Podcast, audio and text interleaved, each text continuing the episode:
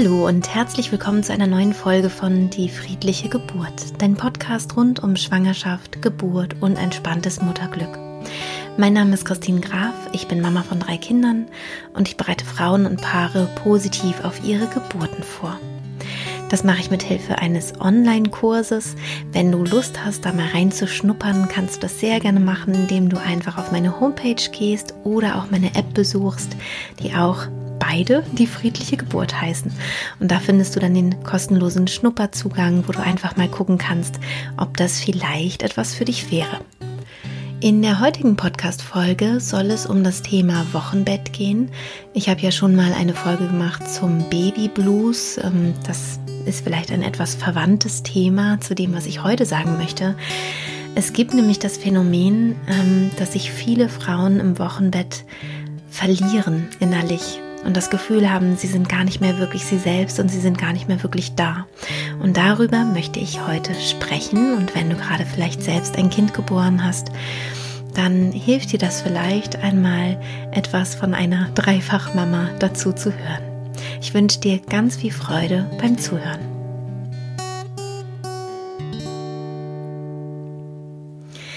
Ja, das Wochenbett ist tatsächlich eine ganz, ganz besondere Zeit. Ich weiß noch genau, wie das bei mir war, als ich das erste Mal im Wochenbett war. Ich hatte das Gefühl, einmal komplett aus meinem Leben heraus katapultiert zu werden oder zu sein. Das war wirklich verrückt. Ich, es hat sich alles anders angefühlt. Alles hat anders gerochen. Die, überhaupt diese, diese Duft von diesem Baby war so allumfassend ähm, und einnehmend. Ich hatte das Gefühl, es gibt wirklich nur noch dieses Kind und zwar von der Geburt an. Bei mir war es ja so, dass ich erstmal zwei schwere Geburten hatte, die auch erstmal verarbeitet werden wollten. Und für diese Verarbeitung blieb bei mir zum Beispiel überhaupt gar keine Zeit, sondern es ging eben gleich weiter mit diesem Stillen, mit diesem Rhythmus, in dem ich kaum zum Schlafen gekommen bin, vielleicht mal eine Stunde, vielleicht mal zwei, die ich überhaupt schlafen konnte. Und das nach so einer anstrengenden, langen Geburt, wo ich eigentlich super viel Schlaf hätte gebrauchen können. Und ähm, diese Herausforderungen des Wochenbetts kennen gerade Eltern oder Mamas, die zum allerersten Mal ähm, ein Kind geboren haben, sehr, sehr gut. Und selbst wenn die Geburt positiv verlaufen ist, ist ja trotzdem das Wochenbett einfach in seiner Intensität total einzigartig. Das liegt daran, dass wir regelmäßig stillen und uns dem Schlaf- und Wachrhythmus des Kindes anpassen und vor allem auch dem Stillrhythmus. Also wann stehe ich als Mama körperlich einfach meinem Kind ähm, zur Verfügung. Natürlich stillen nicht alle Mamas. Ähm, vielleicht bist du davon auch gar nicht so betroffen, weil du vielleicht zufütterst oder so. Aber die meisten Mamas probieren es ja zumindest am Anfang, dass es mit dem Stillen klappt. Ähm, auch wenn sie sich dann vielleicht irgendwann dagegen entscheiden, ist ja der Anfang meistens bei allen ähnlich oder gleich. Und das ist ein unglaublicher Druck, auch dass die Milch sich dann eben bildet, dass die produziert wird und dass das Kind auch wirklich genug bekommt, dass es nicht zu sehr abnimmt am Anfang. Also gleich kommen da wieder so viele Sorgen mit dazu und, und, und. Hör auch wenn du die Folge noch nicht gehört hast, gerne nochmal die Podcast-Folge zum, zum Baby Blues. Immer wenn du eine Podcast-Folge bei mir suchst, kannst du auf meine Homepage gehen, dort auf Podcast gehen und darunter findest du ein Suchfenster. Da kannst du dann einfach Baby Blues eingeben und dann findest du die passende Folge. Das kannst du natürlich mit allen ähm, Themen machen, die dich, ähm, die dich interessieren und bewegen. Denn darauf will ich jetzt gar nicht so genau eingehen, also auf, darauf, dass sich einfach die Hormonlage der Frau nach der Geburt extrem verändert, was eine große Herausforderung darstellen kann oder für viele Frauen auch wirklich darstellt, sondern dass wir über die Zeit des Wochenbetts und auch über das Wochenbett hinaus mehr und mehr gelernt haben, uns nur und ausschließlich um dieses Kind zu kümmern. Das heißt, wir schlafen ab und zu mal eine Stunde, vielleicht zwei, vielleicht drei. Dann sind wir wieder für das Kind da. Wir versuchen irgendwie einen Rhythmus zu finden, in dem wir gut überleben können. Und die ganze Aufmerksamkeit ist bei diesem kleinen Kind. Und wie gesagt, das ist interessanterweise gerade beim ersten Kind der Fall. Ähm, ich habe das Wochenbett sehr viel weniger anstrengend wahrgenommen, als ich mein drittes Kind bekommen habe. Das lag natürlich auch daran, dass ich eine schöne Geburt hatte bei meiner ähm, Tochter, bei meinem dritten Kind. Aber es lag auch einfach daran, dass ich viel anderes auch noch zu tun hatte. Also jetzt nicht im strengen Wochenbett habe ich wirklich immer darauf geachtet, gut zu liegen. Das kann ich auch jedem wirklich nur empfehlen. Aber ich war einfach anders nochmal beschäftigt, auch durch die anderen Kinder, durch den Ablauf, der trotzdem irgendwie gleich blieb mit Kindergarten und so weiter, ähm, was ich zumindest dann aus meiner Bettperspektive noch so mitbekommen habe. Und auch später, als ich wieder aufstehen durfte, war dann einfach dieser Rhythmus sofort auch wieder da, diese Routine sofort wieder da. Und ähm, meine Tochter musste sich halt irgendwie dem Ganzen anpassen und ich kam schneller wieder zurück ins Leben sozusagen. Beim ersten Kind war ich wirklich lange isoliert, hatte ich das Gefühl. Also lange mit diesem kleinen Wesen isoliert und völlig in meiner Blase. Und was man da eben schnell vergisst, ist, dass das ja auch wieder aufhört. Also wenn du gerade im Wochenbett bist, dann kann ich dich nur beruhigen oder möchte ich dich gerne beruhigen, dass du natürlich irgendwann aus dieser Blase auch wieder aufwachen wirst. Du wirst da wieder herauskommen und zwar als du selbst. Ich weiß noch, dass ich mich gefragt habe manchmal, oh Gott, ist jetzt mein Leben vorbei? Oder ich habe mich auch gefragt, werde ich mich jemals wieder als ich empfinden, als ich fühlen? Ich wusste irgendwann nur noch, was mein Kind fühlt und was mein Kind für Bedürfnisse hat und will und braucht. Aber ich wusste überhaupt nicht mehr, was ich brauche, weil ich das Gefühl hatte, ich habe die ersten Tage und Wochen nach der Geburt so sehr meine eigenen Bedürfnisse zurückgeschraubt, um für mein Baby da zu sein, was ja auch richtig ist, dass ich nicht wusste, was, was will ich eigentlich oder was brauche ich eigentlich?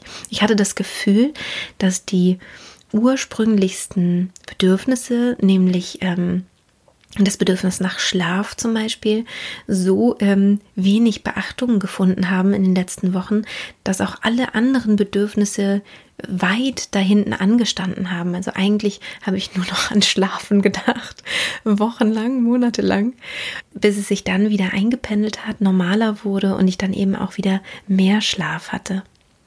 Was ich auf jeden Fall empfehlen kann, in diesem Schlafkontext ist, dass du schläfst, wenn dein Kind schläft. Und gerade beim ersten Kind geht es ja noch besser als dann später, wenn man, wenn man dann noch weitere bekommt. Ähm, da gibt es dann eben andere Sachen, die das wieder ein bisschen leichter machen, dass man nämlich zum Beispiel nicht den ganze Zeit nur das Kind anguckt und so, dass man halt wieder besser integriert ist im Alltag. Aber wenn du dein erstes Kind bekommst, schlaf am besten immer, wenn dein Baby schläft. Also ja, ähm, die Nächte werden überschätzt. Ähm, schlaf einfach auch am Tag, immer wenn du die Möglichkeit dazu hast, immer wenn du kannst. Und dann kommst du im Idealfall gar nicht in so ein großes Schlafdefizit rein, sondern du hast einfach dann den Rhythmus deines Kindes übernommen. Natürlich verstehe ich das auch, wenn das Kind dann erstmal schläft, dass man sich dann vielleicht auch mal duschen will oder vielleicht mal was essen möchte oder ähm, vielleicht auch ein bisschen Haushalt ähm, machen möchte. Aber versuch da auch wirklich vielleicht vorher schon dir gute Unterstützung zur Seite zu stellen. Ähm, das fände ich auch wirklich wichtig, eine Haushaltshilfe oder eine Mütterpflegerin darüber habe ich ja auch eine Podcast-Folge gemacht, mm, damit du eben wirklich dich um dich auch mal kümmern kannst und eben auch schlafen kannst und den Schlaf ähm, dann auch wirklich nutzen kannst. Das Gute ist ja, dass Babys länger schlafen als ältere Kinder oder auch als du. Also die haben ein großes Schlafbedürfnis, ähm, aber sie haben eben so einen kurzen Rhythmus. Und dadurch, ähm, ja, ist es eben wichtig, dass du in kurzen Etappen, die aber am Ende doch deine acht Stunden, die du vielleicht brauchst, äh, zusammen sammelst über den, über den Tag und die Nacht verteilt. Und nun zu diesem, zu dem Thema, was ich eigentlich wirklich ansprechen möchte, ist dieses Gefühl, sich selbst zu verlieren. Vielleicht hilft es dir, wenn ich dir sage, dass du dich selbst wiederfinden wirst. Und dass das, was du am Anfang in dein Baby investierst, eine gute Investition ist. Ich höre manchmal Geschichten, jetzt gerade heute hat mir eine Freundin erzählt von Kindern, die kein gutes Urvertrauen haben, die ähm, mit so einem Schlaftrainingsprogramm schon gleich als kleines Baby irgendwie konfrontiert wurden und denen einfach so das ähm, Urvertrauen fehlt. Zum Thema Urvertrauen gibt es übrigens auch eine Podcast-Folge, die du ja vielleicht schon kennst. Und dann kommen die Schwierigkeiten später. Also die Kinder zeigen dir das dann, das, was du einsparst durch so ein Schlaftraining zum Beispiel oder so, ähm, oder dadurch, dass du vielleicht nicht immer dem Kind zur Verfügung stehst in den ersten Wochen und Monaten, das ähm, fällt hinterher ganz ungünstig höchstwahrscheinlich wieder zurück. Das heißt also, die Zeit, die du in dein Kind investierst, investierst du definitiv in dein Kind. Du kannst nichts machen, um dem irgendwie zu entgehen. Wenn du es am Anfang des Lebens nicht investierst, dann investierst du es spätestens in der Pubertät, wenn das Kind irgendwie mit anderen Problemen dann kommt und, und Ärger macht sozusagen und wirklich deine Zeit und deine Aufmerksamkeit beansprucht.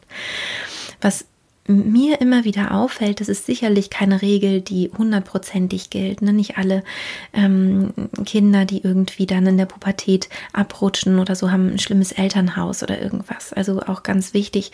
Ähm, aber in den allermeisten Fällen ist es doch so zu beobachten, dass du, wenn du am Anfang eben viel deiner Zeit, deiner Kraft, deiner Liebe in dieses Kind hineinsteckst, hineinfließen lässt in diesen kleinen Babykörper, ähm, dass du dann später davon profitieren kannst, dass du später Kinder hast, die im äh, Vertrauen anderen Menschen begegnen, der Welt begegnen und ähm, das äh, schenkt dir dann wieder Zeit. Also ähm, sieh das einfach so als wirkliche Investition für dein Kind und für dich auch, für später. Und ähm, es fühlt sich auch natürlich an. Also den Bedürfnissen des Kindes nicht nachzukommen, fühlt sich, oh, fühlt sich immer irgendwie falsch an. Ne? Das Kind schreit, man nimmt es nicht hoch, dann denkt man, oh Gott, jetzt wirkt es mich fast innerlich. Ja? Also ähm, folge deinem, deinem Impuls, deinem Instinkt und gib deinem Baby alles, was es braucht. Ein Baby kann man nicht verwöhnen, das geht nicht. Es ist einfach dafür noch nicht reif genug. Das Gehirn ist noch nicht so ausgereift, als dass man das Kind irgendwie verwöhnen könnte. Ähm, das ist ganz unschuldig äh, mit seinen Impulsen und mit seinen Bedürfnissen und ganz pur.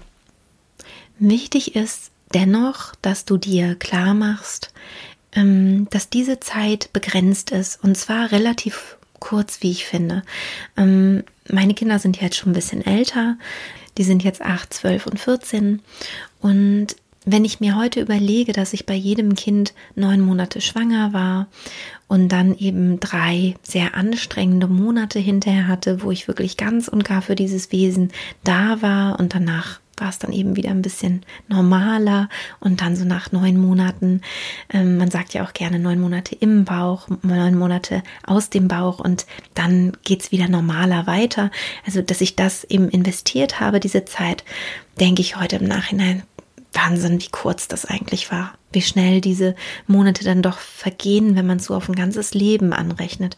Zumal du kannst es einmal ja auf dein eigenes Leben anrechnen, aber rechne das mal auf das Leben deines Kindes an. Wenn du dir überlegst, dein Kind wird vielleicht 95 Jahre alt.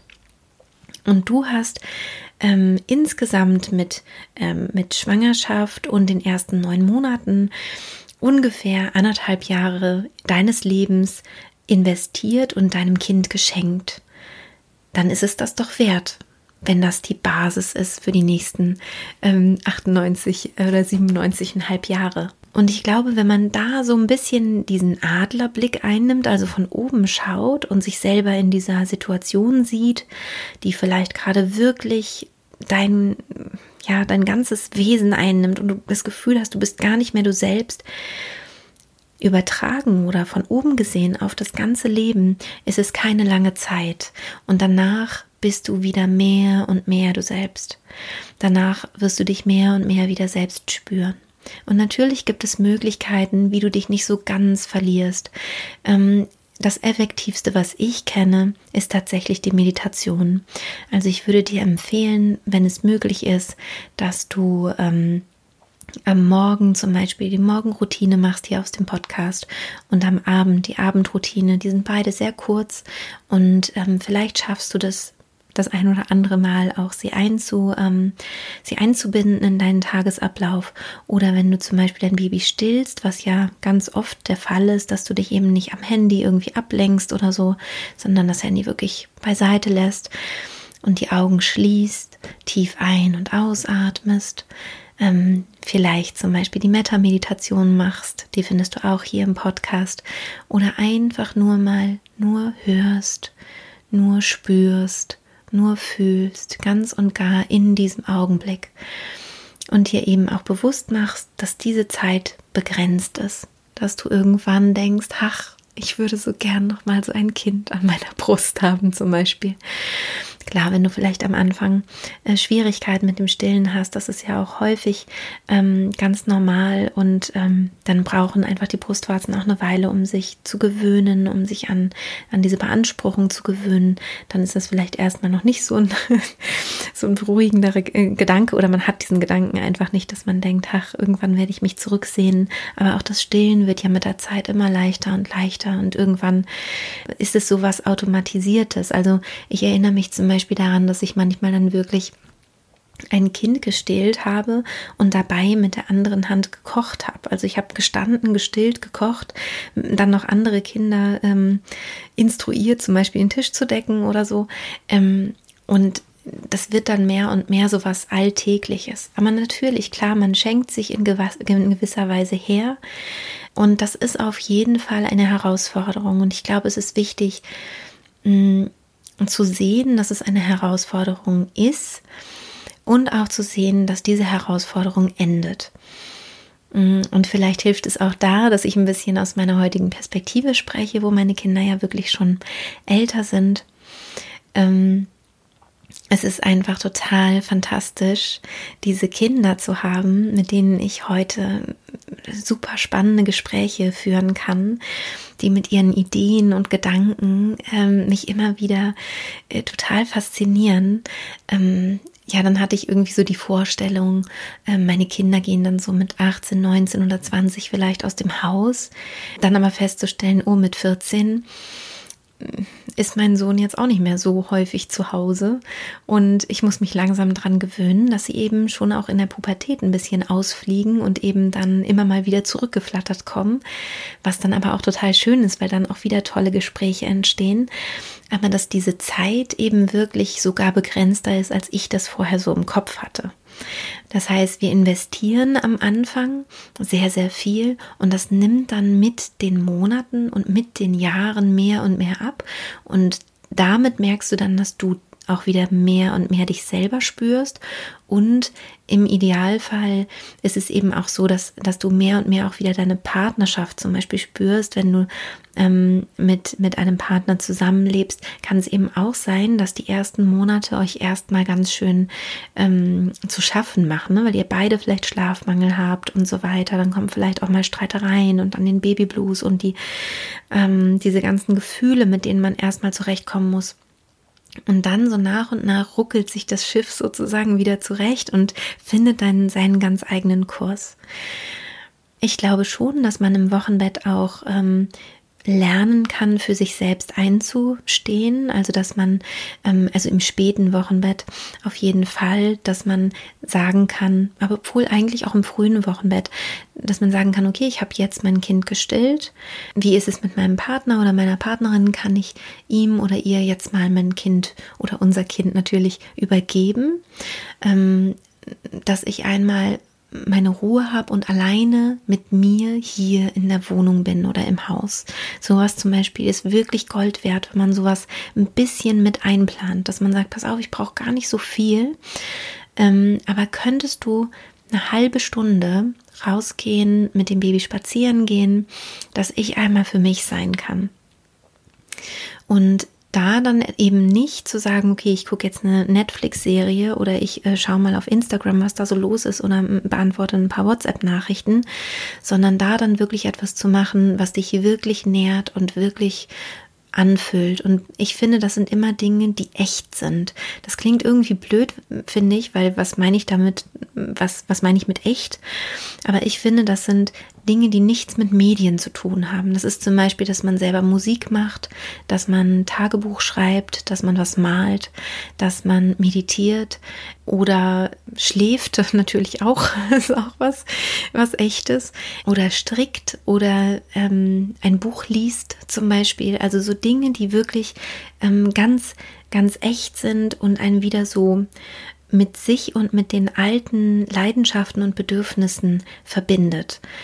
Und du kannst dir auch mal die Zeit nehmen, einmal zu überlegen, was hat mich denn früher als Jugendliche glücklich gemacht? Ähm, was hat mich da genährt und ähm, wo bin ich danach dann irgendwie glücklich äh, gewesen und habe das so richtig gespürt? Weil das ist Seelennahrung sozusagen.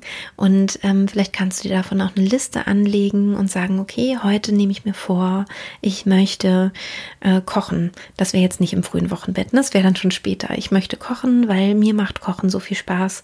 Ich suche mir schon mal ein Rezept raus. Ich ähm, bitte jemanden, dass er oder sie mir das einkauft, das alles. Und dann, sobald es eine Gelegenheit gibt, schicke ich mein Kind irgendwie äh, raus mit Partner oder Partnerin oder vielleicht habe ich auch jemand anderen, der sich noch kümmern kann und nehme mir diese Zeit, mache mir schöne Musik an und koche einfach dieses Gericht. Zum Beispiel oder was auch immer eben dann deine Leidenschaft ist, dass du dich nicht so ganz verlierst. Und das muss ja auch nicht täglich sein. Wie gesagt, so kleine Meditationen kriegt man vielleicht sogar täglich hin, also was, was wenig aufwendiges, kleines. Mm, aber dass man sich vielleicht einmal die Woche sowas vornimmt.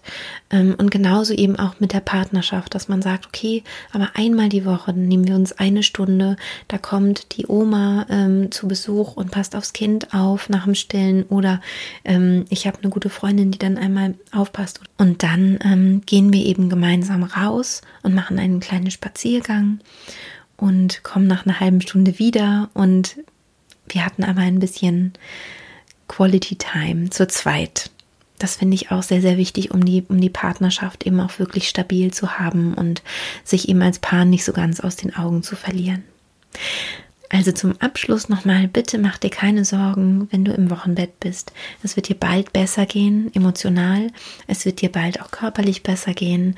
Ähm, das alles wird sich glätten, die ganzen Wogen werden sich glätten. Du wirst dich einspielen mit deinem Baby und dein Baby wird auch mit der Zeit immer weniger bedürftig sein. Die hm, Zeiten zwischen dem, äh, zwischen dem Stillen, die werden länger werden. Du wirst auch mal irgendwann wieder eine Nacht durchschlafen können.